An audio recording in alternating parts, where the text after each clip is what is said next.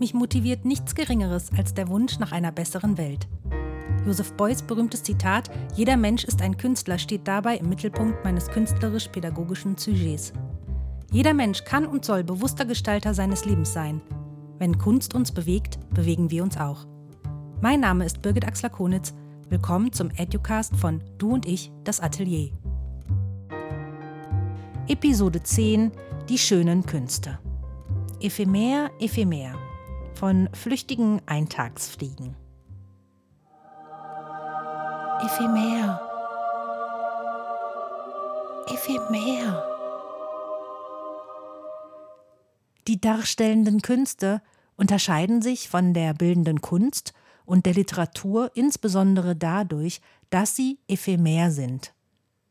Das Wort stammt aus dem Altgriechischen ephemeros, was so viel bedeutet wie nur einen Tag lang dauernd. Die darstellenden Künste sind somit flüchtig und vergänglich. Daran ändern auch die heutigen Aufzeichnungsmöglichkeiten nichts. Trotz der Möglichkeit, per Kamera flüchtige Momente zu konservieren, bleiben die darstellenden Künste ephemer. Eben weil ihr Wesen im Prozesshaften liegt. Darin liegt ihr besonderer Reiz im Momenthaften, im Einmaligen, im Augenblicklichen. Sie alle in nur einer Episode vorzustellen, ist unmöglich. Sinnvoller wäre es, eine eigene Staffel hierüber zu veröffentlichen. Notiz an mich selber? Vielleicht mache ich das ja. Für dieses Mal fange ich ganz einfach unverfroren an und schaue, wie weit ich komme. Erst mal sehen, dann mal gucken. Also schauen wir einfach mal drauf. Vorweg noch, die Übergänge und Grenzen der einzelnen Unterkategorien können natürlich fließend sein, wie alles. Pantarei. Alles fließt und nichts verweilt. Zur übersichtlicheren Vorstellung vereinfache und verkürze ich vieles. Wenn dir etwas auffällt, von dem du denkst, Moment mal, das kann man so aber nicht sagen oder dazu müsste man aber noch etwas ergänzen, dann schreib es mir doch bitte unter Einhaltung der Etikette natürlich in meine Kommentare.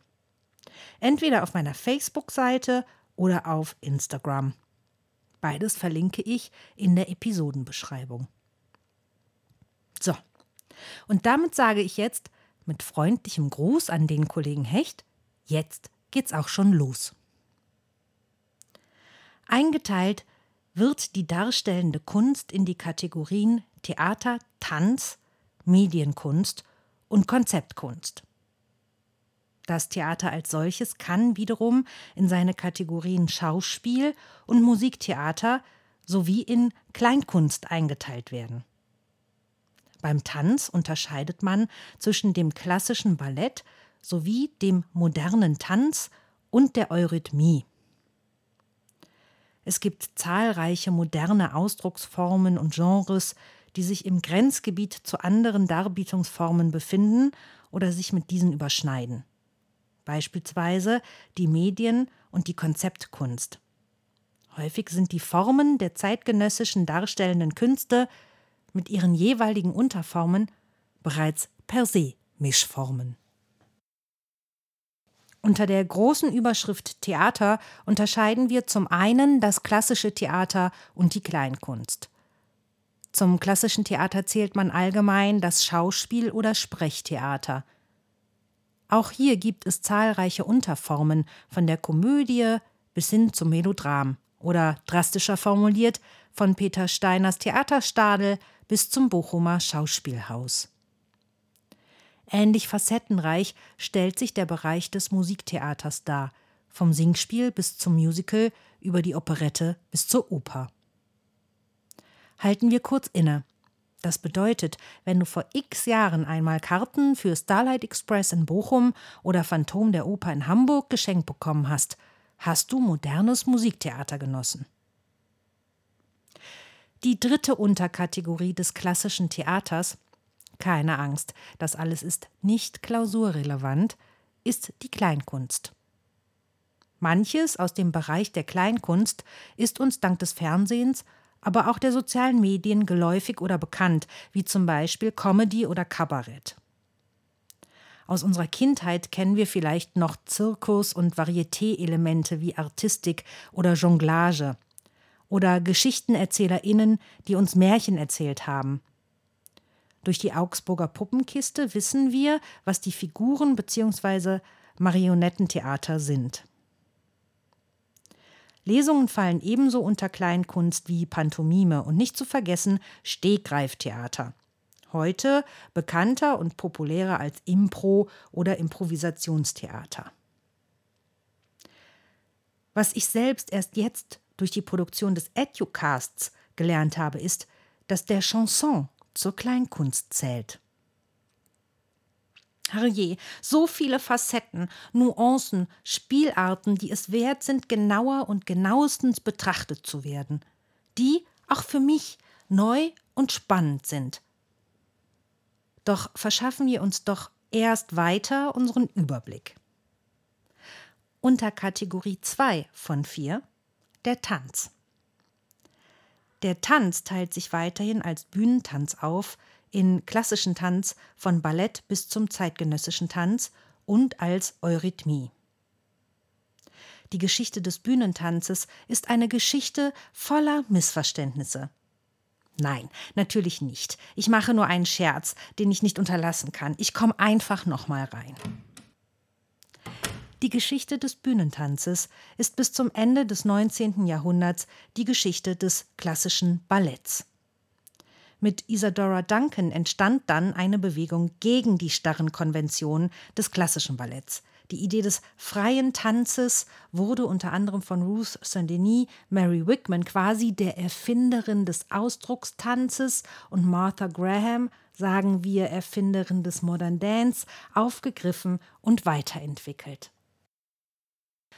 Nach dem Zweiten Weltkrieg und besonders in den 1960er und 1970er Jahren entstand eine Vielzahl von neuen choreografischen Stilen und Tanztechniken, zum Beispiel Pina Bauschs Tanztheater, Buto aus Japan sowie neoklassisches Ballett. Die aktuellen Stile und Entwicklungen des Bühnentanzes werden unter dem Begriff zeitgenössischer Tanz zusammengefasst. Die Eurythmie, also known as Namentanzen, ist eine anthroposophische Bewegungskunst, die als eigenständige darstellende Kunst und als Teil von Bühneninszenierungen betrieben wird.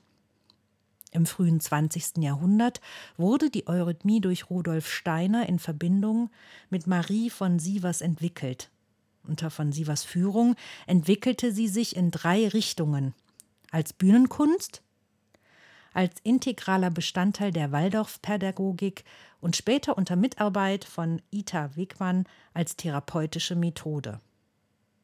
Es entstanden eine Vielzahl von einfachen bis komplexen Eurythmieformen zu Gedichten und Tonstücken, die heute auch als Choreografien bezeichnet werden. Deren Verständnis und Beherrschung ein Ziel der Eurythmieausbildung ist.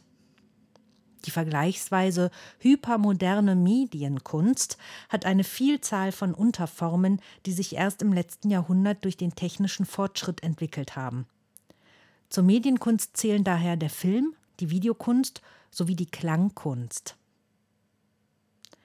Die digitale Kunst ist die jüngste Form und hat die Internetkunst, die Holographie, die digitale Poesie, interaktive Installation und vieles mehr zum Inhalt. Die Konzeptkunst besteht in erster Linie aus den zwei Komponenten Aktionskunst und Objektkunst. In den 1960er Jahren wurde die Aktionskunst durch den Wiener Aktionismus bekannt. Ein Wegbereiter dieser Kunstform ist der Österreicher Hermann Nietzsche. Unter Aktionskunst versteht man unter anderem das Happening, Fluxus, Performances oder auch Flashmobs. Bekannte VertreterInnen der ersten drei Aktionskunstarten sind Yoko Ono, Joseph Beuys und Madrina Abramovic. Die Objektkunst stellt Kunstwerke mit Hilfe zufällig aufgefundener Gegenstände her. Dabei werden verschiedene Alltagsgegenstände kunstvoll miteinander in Verbindung gebracht und zu einem einzigen Objekt zusammengefügt. Diese Kunstform entstand in den 1950er Jahren als Ausdruck der aufkommenden Konsumgesellschaft. Die Kunstobjekte sind zumeist begehbar. Der Betrachter kann sich durch das Objekt hindurch bewegen und gewinnt dadurch einen ganzheitlichen Eindruck von dem Kunstgegenstand. Ephemer, ephemer. Die darstellenden Künste sind ein wundervolles Beispiel dafür, wie facettenreich, wie vielfältig, wie bunt Kunst und Kultur sein können. Und dass zehn Minuten nicht ausreichen, um sie hinlänglich vorzustellen. Sie reichen von Hochkultur zu Subkultur und nichts davon ist besser oder schlechter. Nichts davon ist richtiger oder falscher. Und damit endet Episode 10 Die schönen Künste. Ephemer, ephemer von flüchtigen Eintagsfliegen. Bis dahin. Vielen Dank fürs Zuhören und vielleicht bis zum nächsten Mal beim Educast von Du und ich, das Atelier. Es grüßt freundlich Birgit Axler-Konitz.